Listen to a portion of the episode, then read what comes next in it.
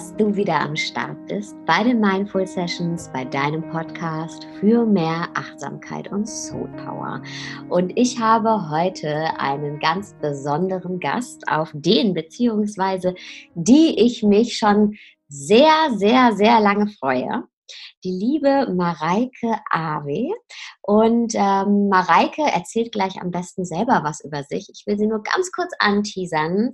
Ich habe großen Respekt vor dieser Frau.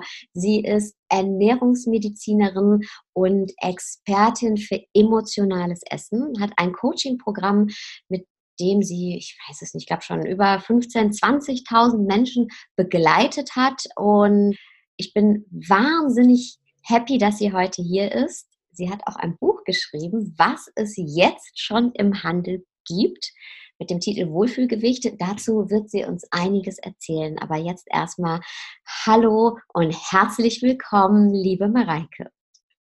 Hallo, liebe Sarah, schön, dass ich heute bei dir sein darf. Ich freue mich. Essen, ein Thema, was uns ja alle betrifft. Wir alle essen und ich finde es spannend zu sehen, wie nah für viele Menschen Genuss des Essens und ich nenne es mal in Anführungszeichen Leid des Essens oder ähm, die nicht so schönen Seiten des Essens beisammen liegen. Erfährst du sowas in deiner Arbeit? Absolut. Und auch in meiner eigenen Geschichte ähm, habe ich das sehr intensiv und sehr ja, schmerzhaft auch erfahren, dass es da wirklich zwei ganz verschiedene Seiten gibt und dass das ja in der in unserer Beziehung zum Essen sich auch ganz ganz viel über unsere Beziehung zum ganzen Leben und zu uns selber zeigt. Und ähm, ja, wenn ich da vielleicht ähm, zurückgehen darf zu dem Punkt, wo es angefangen hat, oder du darfst leiten, du darfst Fragen stellen, wie du möchtest. Bitte fühl dich frei. Meine nächste Frage wäre nämlich auch gewesen, wie bist du überhaupt zu diesem Thema gekommen? Was ist deine persönliche Geschichte hinter dem Thema Essen? Ja, also ich fange gerne einfach mal an ganz früher. Ich habe als Kind mich sehr wohlgefühlt in meiner Kindheit, habe ähm, unbeschwertes Essverhalten gehabt, wie eigentlich viele Kinder das haben und ähm, habe allerdings auch als Kind immer schon Leistungssport gemacht. Das war so ein bisschen auch durch meine Eltern ähm, angetrieben und ähm, habe dann irgendwann aufgehört mit dem Leistungssport und ähm, habe dann eines Abends im Fernsehen eine bekannte deutsche Topmodel-Sendung geschaut, als ich so ähm, 17 war.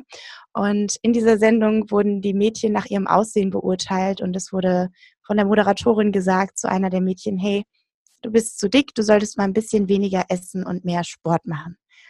Und ich weiß noch, wie ich in dem Moment auf dem Sofa saß und ich gucke so an meinen Beinen runter und ähm, entscheide so für mich, oh, ich sollte mal ein bisschen weniger essen und mehr Sport machen, weil ich will so erfolgreich und so toll sein wie diese Topmodels im Fernsehen. Und die, zu der sie das gesagt hat, war natürlich überhaupt nicht dick. Ähm, aber ich habe in dem Moment entschieden, dass ich dringend abnehmen muss und ähm, habe dann angefangen, wirklich mit meinem Körper zu kämpfen. Ich habe angefangen, ähm, exzessiv Sport zu machen. Ich habe angefangen, möglichst wenig zu essen. Ich war wie in so einem richtigen Kampf mit mir selber, Kampf gegen meinen inneren Schweinehund und äh, habe erst im Nachhinein verstanden, dass der innere Schweinehund eigentlich nur da war, weil ich so gekämpft habe.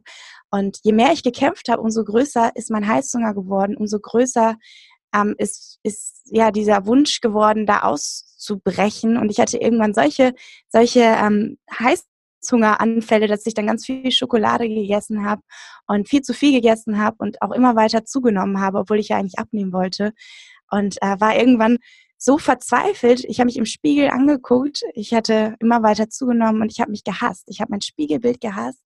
Ich habe ähm, meinen Körper gehasst. Ich habe mich wie die größte Versagerin der Welt gefühlt und es war so ein bisschen wie, als wäre in diesem Ess-Thema was aus mir ausgebrochen, was ich irgendwie ja gar nicht mehr im Griff hatte. Und das war für mich eine ganz, ganz schlimme Zeit. Und ähm, spannenderweise ähm, habe ich dann angefangen, ja Medizin zu studieren ähm, und da das erste Mal gecheckt, dass unser Körper eigentlich ein Wunder ist und dass unser Körper eigentlich nichts ist, was wir bekämpfen sollten, sondern dass der eigentlich von selber weiß, wie, wie er essen sollte, um gesund zu sein und dass eigentlich jeder Mensch in sich intuitiv weiß, was richtig für ihn ist.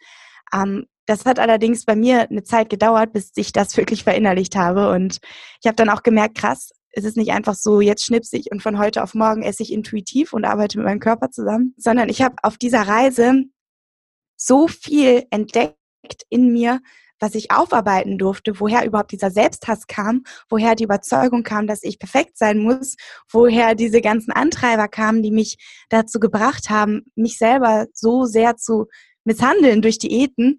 Und ähm, habe dann ganz, ganz viel innere Arbeit gemacht, ganz viel innere Arbeit, die ich auch heute noch weiterhin mache, weil ich glaube, das ist eine Reise, die niemals endet. Ähm, aber letztendlich hat mich dieses Thema mit dem Essen zu etwas geführt, was viel, viel tiefer liegt, nämlich zu der Beziehung zu mir selber, zu Achtsamkeit, zu Selbstliebe, zu Selbsterkenntnis. Und ähm, da habe ich wirklich so eine Reise begonnen, die mir letztendlich nicht nur zu einem entspannten Essverhalten geholfen hat, das sich auch immer noch weiter entspannt und wo ich immer noch auch lerne und immer wieder auch Situationen kommen, wo ich mich weiterentwickle, sondern viel, viel wichtiger, wieder zu mir selber zurückgeführt und zu dem Gefühl für das, was mich eigentlich einzigartig macht, was mich eigentlich ausmacht und dadurch mir eine vollkommen neue Lebensqualität geschenkt und ganz, ganz viel, ähm, ganz, ganz viel Wachstum, inneres Wachstum, dies, das ich haben durfte, dadurch, dass ich vor diese Herausforderung gestellt wurde. Und ähm, für mich ist es jetzt so meine Herzensmission, da anderen Frauen zu helfen, wie sie ja ein angespanntes Verhältnis zum Thema Essen, zum Thema Körper, wie sie das auflösen oder beziehungsweise wie sie dadurch eigentlich ein Riesenpotenzial freilegen können, weil das ist letztendlich immer nur ein Symptom, ein Symptom für etwas, was tiefer liegt. Und ähm, da ist, finde ich, so ein schönes Potenzial, so ein schöner Ort, wo wir hinschauen dürfen. Und ähm, ja, für mich war das so ein, ja, so ein Herzensauftrag, dass ich dann angefangen habe, erst einem Taxifahrer das beizubringen und dann immer mehr Menschen, so eine kleine Testgruppe. Und mittlerweile sind es äh, 15.000 oder 16.000 Menschen mittlerweile. Ähm, und durch den Podcast darf ich auch über, mittlerweile über drei Millionen Menschen oder da Downloads Menschen erreichen. Und das ist für mich so, wow, schön. Ich freue mich über all die Menschen, wo ich wirklich ein Umdenken erschaffen darf, was das Thema Essen und Körper angeht. Wow, danke für deine Ehrlichkeit. Du hast es gerade so schön beschrieben als bekämpfen. Ja, also viele von uns bekämpfen den eigenen Körper. Ich habe manchmal das Gefühl, wir spalten den Körper vom Rest von uns ab.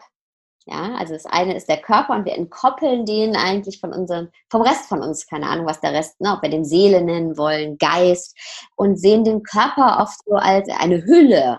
Dabei ist der Körper ja viel, viel mehr als äh, diese Hülle und ähm, wie du es auch eben so schön beschrieben hast, der Körper ist ein Wunderwerk.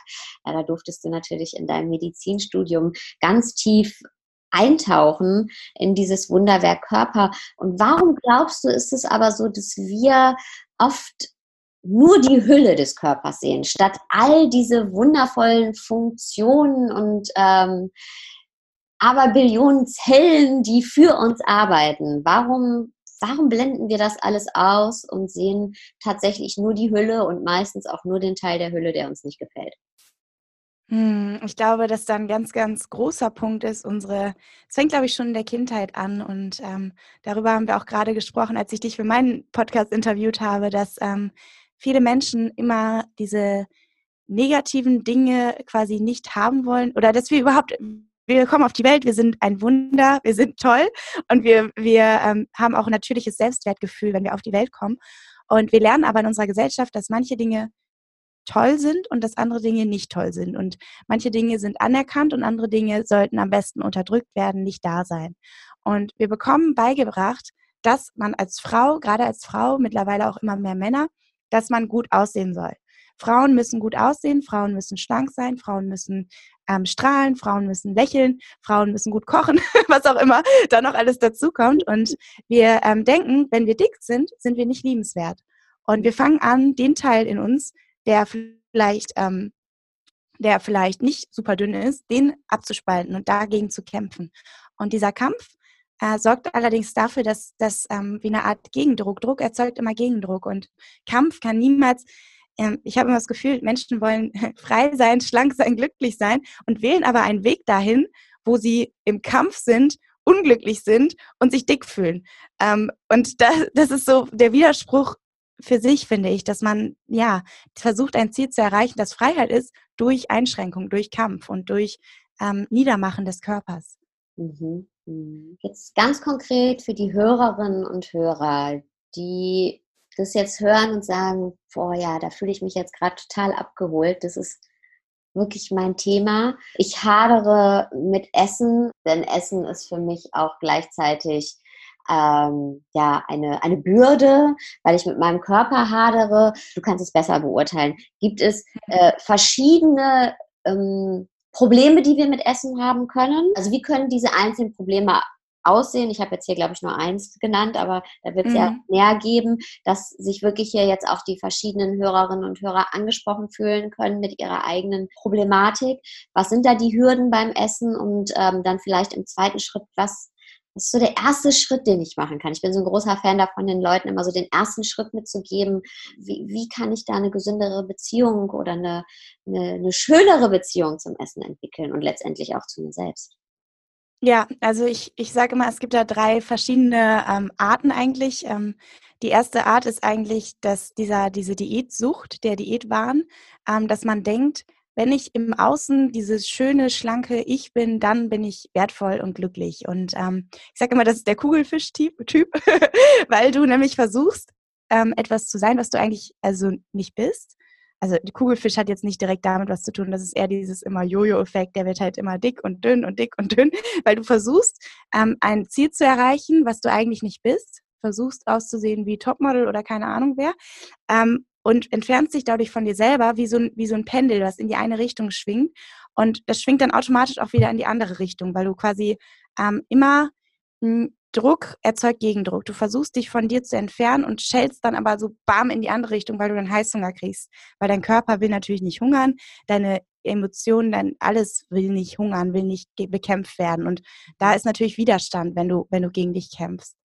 Ähm, in dem Fall ist der erste Schritt zu erkennen, dass der Weg nicht ist, ins eine Extrem zu gehen. Der Weg ist nicht, möglichst viel Sport zu machen, möglichst wenig zu essen, sondern der Weg ist, wieder mit dir und deinem Körper im Einklang zu sein, wieder ähm, ja, auf die natürlichen Hunger- und Sättigungssignale zu hören, ähm, wieder zu versuchen, intuitiv zu essen, also dann zu essen, wenn du hungrig bist, das zu essen, was dir wirklich gut tut, mit Genuss und Achtsamkeit zu essen und bei Sättigung aufzuhören.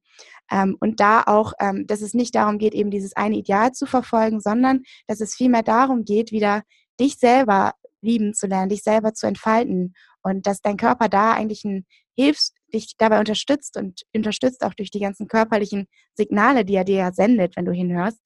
Ähm, und dann die zweite Ebene ist dann die emotionale Ebene, dieses emotionale Essverhalten.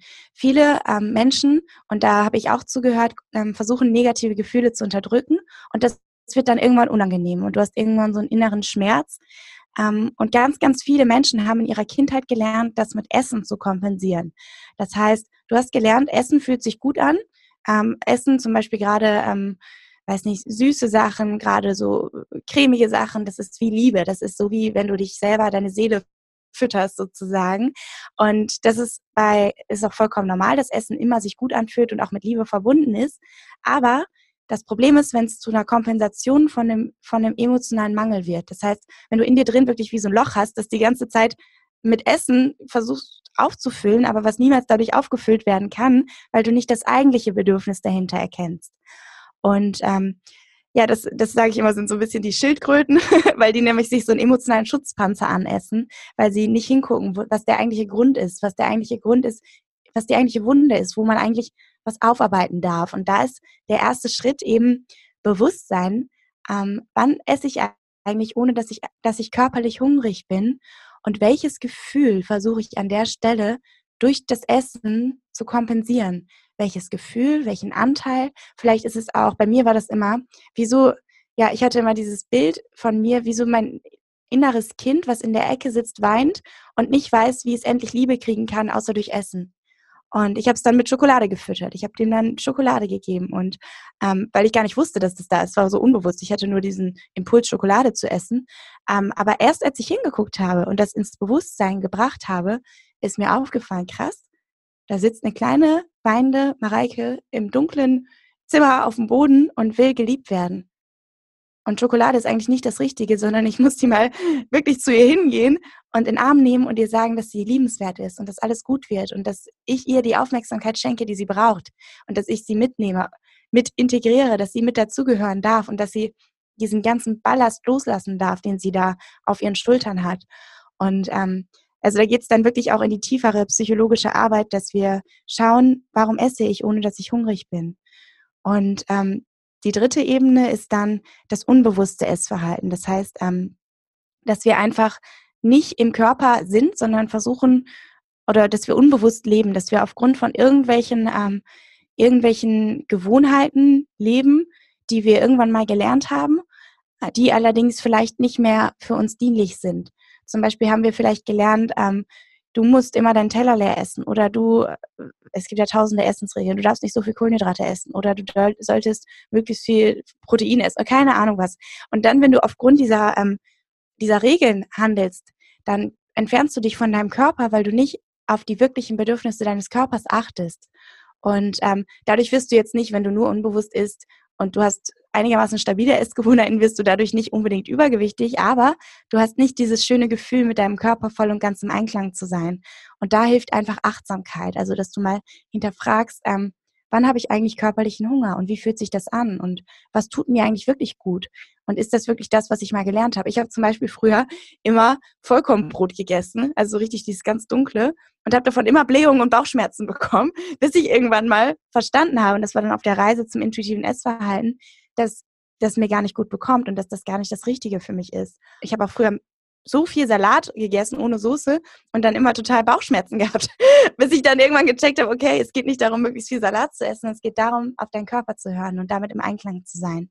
Und ähm, ja, das sind so die drei Typen und die drei Schritte. Übrigens, der unbewusste ist, habe ich auch eine Metapher, ist dann der Blauwal, weil du die ganze Zeit durchs Meer schwimmst, wie so ein Blauwal und das Essen einfach so aufnimmst, ohne darüber nachzudenken und ohne ähm, mit dir in Verbindung zu sein. Und ja, es gibt natürlich auch dann die Menschen, die mit ihrem Körper noch in Verbindung stehen, ähm, wenn sie quasi durch die Kindheit hindurch ihr intuitives Essverhalten bis ins Erwachsensein beibehalten und da mehr auf sich hören als auf das, was äußere Regeln, Umstände und so weiter zu einem sagen. Insgesamt zu diesem ganzen Thema mit den Regeln kann einmal helfen, wenn man auf rationaler Ebene versteht, dass der Körper sich nicht ähm, verarschen lässt. Ich, ich spreche es mal wirklich so hart aus, ähm, weil hm, zum Beispiel, wenn du jetzt Hunger hast auf, ähm, viele Leute denken ja, Kohlenhydrate sind schlecht. Und du hast Hunger auf ein leckeres Kürbisrisotto. So. Und du isst dann aber nur einen Salat, am besten noch mit, äh, mit Hähnchen, ohne Soße oder mit wenig Soße. Und ich glaube, jeder von uns kennt dieses Gefühl, dass du dann diesen Salat isst und danach fühlst du dich zwar voll, aber du fühlst dich überhaupt nicht wohlig, satt und zufrieden. Und bei der nächsten Gelegenheit, wo Kohlenhydrate kommen, hast du Hunger, Heißhunger auf Kohlenhydrate oder du willst dann irgendwie ganz dringend Schokolade essen oder ganz dringend irgendwie hast du einen Heißhunger auf irgendwas. Und das ist spannend, dass das wirklich wissenschaftlich erklärbar ist. Zum Beispiel in dieser Salatsituation wird von deinem Darm das Hormon PYY336 ausgeschüttet, was deinem Körper sagt, Leute, hier sind keine Kohlenhydrate reingekommen, wir brauchen aber Kohlenhydrate und du kriegst Heißhunger auf Kohlenhydrate, weil dann in deinem Gehirn entsprechende Neurotransmitter ausgesendet werden, die dafür sorgen, dass du Heißhunger auf Kohlenhydrate bekommst. Das heißt, dein Körper ist viel, viel schlauer als jede Diät und viel, viel schlauer als dein Kopf oder irgendein Kalorienrechner oder irgendwas im Außen sein kann. Und ähm, da wieder hinzuhören. Und das ist auch der Schlüssel, da wieder diesen Kontakt aufzubauen. Und Studien zeigen auch, also das alles jetzt auf rationaler Ebene, Studien zeigen, dass Menschen, die sich intuitiv ernähren, dass die schlanker sind als Menschen, die Diäten halten. Und da einfach ähm, model what works. Ne? Also guck dir die Leute an, die es wirklich erfolgreich machen. Und schau dir mal an, wie die essen, weil die essen meistens ganz anders, als jeder Ernährungsratgeber es sagen würde. Und trotzdem unterm Strich sind die viel gesünder. Und die hören auch auf ihren Körper. Es gibt auch Untersuchungen, wo kleine Kinder zum Beispiel ähm, über Wochen, Monate alles an Essen bekommen haben, was sie wollten. Und die haben sich immer gesund entschieden und richtig entschieden, hatten keine Nahrungsmittelmangelerscheinungen. Und ähm, ja, einfach dein Körper ist schlauer als jede Diät. Dein Körper ist schlauer als ähm, jede rationale Ebene, die es irgendwie gibt. Und da aber auch noch mehr ans Fühlen zu gehen, weil je mehr du fühlst, umso weniger bist du im Kopf. Und je mehr du dir erlaubst zu fühlen, umso stärker wird auch diese Verbindung zu deinen körperlichen Bedürfnissen und auch dazu, wenn du zum Beispiel emotionale Bedürfnisse hast, die eigentlich gar nichts mit deinem körperlichen Hunger zu tun haben. Und da lernst du dann oder kannst du lernen, wie du damit umgehst und wie du diese Bereiche für dich heilst. Mhm. Und da kommt dann auch dein Podcast und deine Arbeit ins Spiel, Sarah. ja, weil da habe ich mich nämlich auch gerade gefragt, klar, intuitives Essen. Ne? Wir ähm, hören auf unseren Körper. Der Körper ist schlau, der weiß, was er braucht. Aber ähm, ich kann mir gut vorstellen, dass bei einigen von uns da so ein Gap ist zwischen äh, ich fühle, was mein Körper mir sagt. Also erstmal daran zu kommen, was, was braucht mein Körper überhaupt? Ja? ja, dass das ja auch ein Großteil der Arbeit wahrscheinlich ist, zu spüren und überhaupt ähm, herauszufinden, was braucht mein Körper, den Körper hören zu können und ähm, ja, nicht zu denken, okay, die Mareike hat jetzt gesagt, ich soll alles essen, was ich essen will. Nein, nein. Und, ja. äh, gut, ich hole mir jetzt, äh, also mein Körper sagt mir, ich will jetzt den 20er Pack Cola und jeden Tag eine Dr. Oetker Tiefkühlpizza. Das hat Mareike hat gesagt, ich soll essen, was ich essen möchte. Ich stelle das ja natürlich jetzt überspitzt äh, dar, aber wenn ich jetzt ähm, zum Beispiel aufgrund von Prägungen in der Kindheit oder emotionalen Löchern, die ich stoppe, ein Essverhalten mir angelegt habe, angeeignet habe, was ungesund ist. Wie schaffe ich das denn da wieder auf meinen Körper überhaupt zu hören? Und mm. weil ich habe ja etwas über vielleicht zehn 15, 20 Jahre kultiviert, ein gewisses Essverhalten. Und ähm, das ist für mich doch dann das, von dem ich denke, dass mein Körper das möchte. Wie, wie kann ich denn da einen, ja, überhaupt wieder drankommen an meinen Körper und auch ein neues, ähm, achtsameres Essverhalten kultivieren? Ja, also das ist ähm, wirklich ganz, ganz wichtig, weil du dadurch natürlich die Richtung vorgibst, in welche Richtung soll es gehen. Und es soll ja in Richtung eines körperorientierten Essverhaltens gehen. Und ähm, zudem alleine dazu, wie du deinen Körper wieder spüren kannst, habe ich ein langes, großes, umfassendes Kapitel in meinem Buch geschrieben, weil das einfach wie eine neue Sprache ist. Das ist wie eine mhm. neue Sprache, die du lernst, weil du sie, du kannst sie eigentlich, aber du hast sie wieder verlernt. Es ist eigentlich deine Muttersprache, du hast sie wieder verlernt.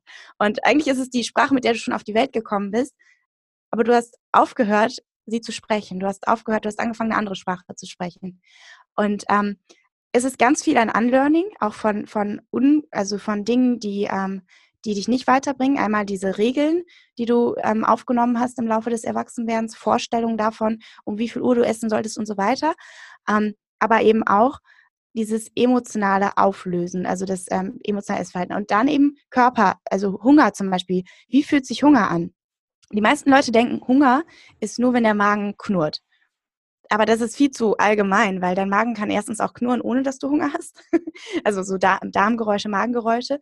Ähm, und es kann, es ist eben viel, viel ähm, vielseitiger, viel ähm, bunter, das Bild von Hunger und sehr individuell. Es gibt einmal die Zellhunger, es gibt Magenhunger, es gibt Sinneshunger. Eigentlich ist der primitivste Hunger der Zellhunger. Und den kannst du gar nicht so wahrnehmen im Sinne von, ja, jetzt habe ich hier Magenknurren oder so, sondern ähm, du nimmst vielleicht wahr, hey, ich bin gerade irgendwie, lässt meine Konzentration ein bisschen nach oder ich habe so leichte Kopfschmerzen oder ähm, ich habe irgendwie meine Gedanken, manchmal ist auch meine Gedanken wandern zum Essen, aber nicht auf eine Art, die mit ähm, Heißhunger und emotionalem Essen zu tun hat, sondern einfach eher so immer wieder zufällig. ich weiß nicht, vielleicht ähm, kommt dir davon was bekannt vor, Sarah, dass du es auch von dir kennst. Ähm, es gibt den Magenhunger, das ist dieses, wenn du merkst, oh, mein mhm. Magen wird langsam ein bisschen leer, fühlt sich ein bisschen leer an, ein bisschen, ja, könnte, da könnte jetzt was essen, sich gut anfühlen. Und es gibt natürlich auch den Sinneshunger, dass nämlich, wenn du isst, und jeder kennt das, glaube ich, wenn du wirklich körperlich hungrig bist und dann isst du was, das schmeckt richtig gut. Das schmeckt richtig, mhm. richtig intensiv und gut. Und mhm. ist dann auch egal, was du isst, weil das schmeckt einfach. Und ähm, natürlich, je mehr du das isst, was du brauchst, umso besser schmeckt es dann. Aber wenn du dann satt wirst, und das ist auch spannend, dann lässt diese Geschmacksexplosion nach. Das heißt, die wird immer weniger. Und das ist auch ein erstes Sättigungszeichen, nämlich, dass das Essen nicht mehr ganz so gut schmeckt. Und ähm, ein Sättigungszeichen ist auch zum Beispiel, dass der Esophagus-Sphinkter, also der ähm, Schließmuskel vom Magen, dass der sich so schließt. Und das Problem ist halt, wenn wir, wenn wir uns davon entfernen, dass wir das wieder vergessen haben und dass wir da durch Achtsamkeit und durch Aufmerksamkeit wieder ein Gefühl bekommen können für unser ganz individuelles Hungergefühl. Und das ist wirklich für jeden Menschen und auch in jeder Situation kann sich das anders anfühlen. Es kann auch mal sein, dass du zum Beispiel sehr gestresst bist und dadurch keinen Hunger spürst. Und da einfach wieder eine Verbindung zum Körper aufzubauen. Und ein erster Schritt kann sein, dass du dir einfach mal einen Timer stellst und einmal die Stunde so ein Check-in machst in deinen ganzen Körper, in dein Körper-Hungergefühl. Und ähm, was da auch ein Riesenproblem ist, ist, dass viele Menschen sich angewöhnt haben, ihren Körper nicht mehr fühlen zu wollen, nicht mehr wahrnehmen zu wollen, weil da ja auch Schmerz ist, weil da auch unangenehme Sachen sind. Die, die flüchten dann immer in den Kopf, die flüchten immer ins Außen, die flüchten immer, die gucken lieber dann Fernsehen und ähm, betäuben sich mit, mit einem Eis oder keine Ahnung was. Ähm, und da wieder das zu ehren, dass dein Körper eigentlich dein bestes Zuhause ist, wenn du es zulässt und wenn du mit dir sein magst und diesen, diesen Weg zu dir selber gehen magst. Hm. Es ist so wertvoll, dass du das sagst, weil ganz oft äh, sehen wir ja ach, diese Marketingmaschinerien, die da loslaufen, der Traumkörper, der irgendwo abgebildet ist. Und ja, wenn du so aussehen willst, dann hier die zehn Schritte, ja, und dann ist ja. dein Leben in Ordnung. Das ist ja übrigens in meinem Feld hier mit der Meditation auch ganz oft so. Ne? Dann werden da irgendwelche Bilder von wunderschönen Frauen, die vor irgendwelchen wunderschönen Sonnenuntergängen im Schneidersitz sitzen, gezeigt und ne, so, ja, und wenn du auch erfüllt sein willst, dann meditiere, buch mein Retreat und ähm, das sind so Versprechen, die abgegeben werden, die total falsch sind, meiner Meinung nach. Ja. Halt, äh, ja. Äh, ist eine Werbung, ist ja auch okay, wir leben ja auch äh, in, in einer Gesellschaft, die so funktioniert, in, mit Marktmechanismen ist auch alles okay, aber es werden oft so Versprechen abgegeben und ich finde es so schön, dass in deiner Arbeit halt nicht das Versprechen nur abgegeben wird, so ja, okay, du machst es jetzt zwei Wochen und dann hast du deinen Plan und dann ist alles gut, sondern dass du auch wirklich sagst, hey, du musst tiefer gucken ähm, und das mit ja. dem psychologischen Aspekt der Arbeit ja verbindest und ganz viel verwebst und äh, sagst, das eine ist untrennbar, dein Körper ist untrennbar von deiner Seele und von deinem Geist. Absolut. Und das ist wirklich, was du ansprichst mit dem Marketing, das ist schlimm. Das ist wirklich schlimm, weil ähm, es ist tatsächlich so, dass, ähm, dass wir sogar auch eine Zeit lang die Leute quasi reingeholt haben durch das Thema Abnehmen, ähm, aber dann ziemlich schnell quasi gezeigt haben, es geht nicht ums Abnehmen. Es geht gar nicht ums Abnehmen, es geht um dich. Es geht darum, dass du den Weg zu dir selber findest und abnehmen ist dann vielleicht, wenn du gerade mehr wiegst als dein genetisches Ideal wäre, ist vielleicht dann ein Nebeneffekt, muss aber nicht sein. Es geht eigentlich darum, dass du dich selber findest und dich selber entfaltest und mit dir wieder im Einklang bist und dass du dich gut fühlst. Es geht ums Wohlfühlen. Und ähm, zum Beispiel mein Buch. Ich hatte die Wahl, wie ich es nenne, ob ich es jetzt ähm, Wohlfühl-Ich oder Wohlfühlgewicht nenne. Und mein Buch habe ich tatsächlich Wohlfühlgewicht genannt, Einerseits natürlich, weil für mich kommt es von Wohlfühlen und so weiter. Es ist aber trotzdem ein Wort, das die Menschen, die damit noch ein Thema haben, triggert. Mhm. Verstehst du? Die haben diesen mhm. Trigger, ah ja, ich will abnehmen. Mhm. Und du musst diesen Trigger erst ansprechen, um ihm zu zeigen, warum willst du eigentlich abnehmen? Mhm. Warum, warum willst du eigentlich dieses äußere Ziel erreichen? Warum ist das so wichtig für dich? Mhm. Und dann aber nach innen zu schauen und zu schauen, okay, anscheinend will ich abnehmen, weil ich habe als Kind gelernt, wenn ich schlank und schön bin, dann werde ich geliebt. Und diesen Glaubenssatz dann zu hinterfragen und zu gucken, hey, wann werde ich eigentlich geliebt? Ich bin immer geliebt, ich bin immer genug. Und ich darf wieder mit mir zusammenarbeiten. Ist eigentlich, ja, wir, ich ähm, versuche die Leute da ab, zu abzuholen, wo sie sind, weil es häufig halt schon dieses Thema ist. Das ist halt das Symptom. Das Symptom ist das Übergewicht. Und die Leute haben Kopfschmerzen und nehmen eine Aspirin, anstatt zu gucken, okay, warum habe ich Kopfschmerzen? Ähm, und wir wollen eben nicht die Aspirin sein, sondern wir wollen wirklich helfen, dass ähm, sie selber die Wurzel des Problems für sich auflösen und ähm, da wieder hinzugucken und das für sich zu, ja, diesen Weg zu gehen, diese Reise zu gehen zu sich selber. Und ich glaube, Diäten, das ist wie bei so einem Baum, so eine Pflanze, du zupfst immer nur an den Blättern. Du machst die Blätter schön, aber das hält dann auch nicht lange, weil du an der Wurzel vielleicht das Problem hast. Und da dürfen wir hingucken. Abschließende Frage. Wie sehr ist Essen eine Belohnung? Wie sehr darf ich mich mit Essen belohnen? Ist Essen eine Belohnung? Schöne Frage, weil ich glaube, dass Essen immer mit Liebe verknüpft ist. Als kleines Kind saugst du die Liebe mit der Muttermilch ein. Das ist immer ein intimer, toller Prozess und fühlt sich immer gut an. Von daher ist es, glaube ich, ganz normal, dass Essen immer auch eine gewisse Belohnung ist, ein gewisses Glückserlebnis ist, was Schönes ist. Ähm, die Schwierigkeit ist eben, wenn du es nutzt, um emotionale Mangelsituationen oder unangenehme Dinge entweder aufzufüllen oder zu bedecken oder runterzuschlucken, ähm, Gefühle runterzuschlucken, zu verdrängen. Ähm, das ist dann, ja, fühlt sich vielleicht in dem Moment an wie Genuss, aber es ist in meinen Augen kein richtiger Genuss. Richtiger Genuss ist, wenn du die Wahl hast, ob du das jetzt essen möchtest oder nicht und wenn du es zelebrierst als was ähm, Schönes, was, ähm, was frei ist von schlechtem Gewissen, was ähm, ja mit bewusst einfach was Schönes ist, weißt du? Und ähm, wenn das, wenn, sobald du dich schlecht fühlst, sobald du das Gefühl hast, oh, irgendwie, äh, ich brauche das jetzt, das ist wie so eine Droge für mich, dann ist es kein wirklicher Genuss mehr. Und ähm, insofern eigentlich im natürlichen Zustand sollte Essen ein Genuss sein und sollte schön sein und sollte auch was sein, wo deine Seele auch mit dabei ist und mit genießt und es einfach toll ist, aber eben in Verbindung mit dem Körper und nicht in Verbindung mit emotionalen Mangelzuständen und Dingen, die wir, wo wir nicht hingucken wollen. Mhm. Vielen, vielen, vielen Dank. Dein Buch ist ja jetzt schon draußen. Worauf darf der Leser, die Leser sich, Leserin sich in dem Buch freuen? Kannst du uns noch mal ein paar ähm, Einblicke geben? Ja, also es geht im Prinzip genau darum, einfach dieses ähm, eine neue, vollkommen neue Sichtweise, eine revolutionäre Sichtweise auf das Thema Essen und Körper zu bekommen und diese ganzen Dinge, die du vielleicht gerade noch glaubst, die wahr sind, die zu hinterfragen. Und ähm, es ist letztendlich, wenn du gerade, wenn jemand, der hier gerade zuhört, wenn du das Gefühl hast, ähm, dass das ist deine Schuld, es ist nicht deine Schuld. Du wusstest es bisher nicht, nicht anders, du wusstest bisher gar nicht, ähm, dass wir teilweise durch die Industrie verarscht werden, was das Thema angeht. Und ähm, letztendlich geht es darum, wie du, wie du diese ganzen Dinge, die im Außen auf uns einprasseln, wie du dich davon ähm, befreien kannst und deinen eigenen Weg findest, ähm, wie du wieder auf deinen Körper hörst, wie du wieder intuitiv isst und wie du emotionales Essen löst, wie du dein Körperbild auch revolutionierst, weil ähm, viele denken, der Körper muss so und so aussehen. Dein Körper muss nicht irgendwie aussehen. Der ist das größte Geschenk, weil du ähm, durch deinen Körper so viel erfährst und ist ein Teil von dir und du nimmst in deinem Körper so viel wahr und kannst so viel über dich lernen.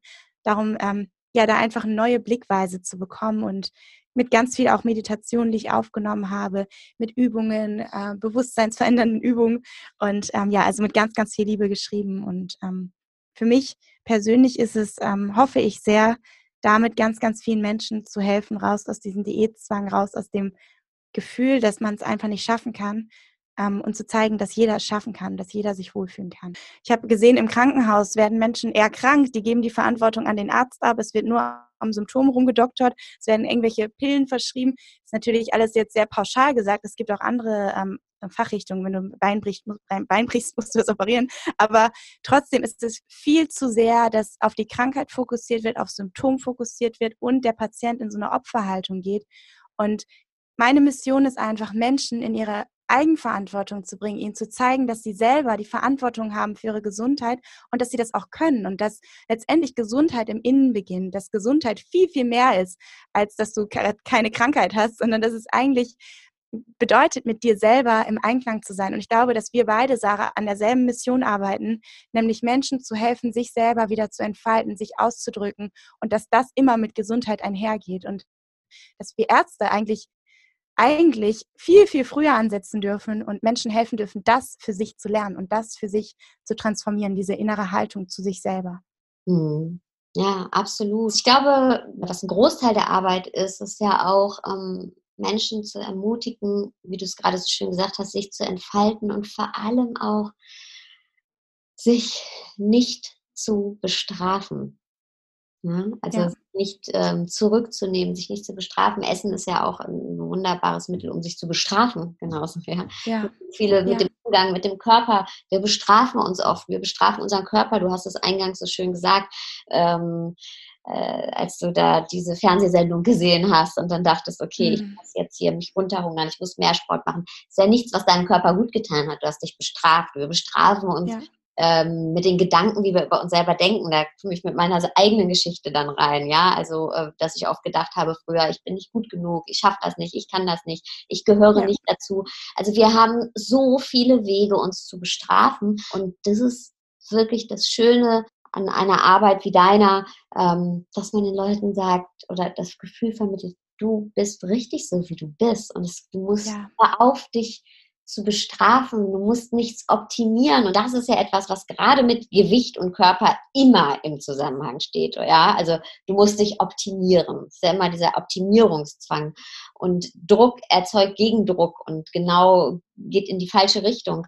Und deswegen vielen, vielen Dank. Also ich konnte mir sehr, sehr viel mitnehmen. Ich glaube, meine Hörerinnen und Hörer auch. Und ähm, vielen, vielen Dank für diesen spannenden Einblick, weil es ist tatsächlich das erste Mal auch im Podcast, dass wir das Thema Ernährung haben. Eine sehr, sehr große Bereicherung. Vielen Dank. Ich danke dir und danke für deine Arbeit, Sarah. Das ist so wertvoll, was du machst. Und ich freue mich, dass wir da einfach, ja, ich finde schon gemeinsam an derselben Mission arbeiten und da rausgehen und einfach, ähm, und ja, diesen, diesen Weg gehen auch. Und wie du so schön sagst, auch wir beide, ähm, hast du in meinem Podcast-Interview zu dir gesagt, darum sage ich es auch, ähm, wir beide ähm, sind auch niemals angekommen und wir können immer nur Menschen auch auf dem Weg begleiten, auf dem wir selber auch sind. Und ähm, das ist, finde ich, so wertvoll und so schön und so ehrlich und echt. Ja. Absolut. Danke. Danke dir. Bis bald, meine Liebe. Ciao. Ciao.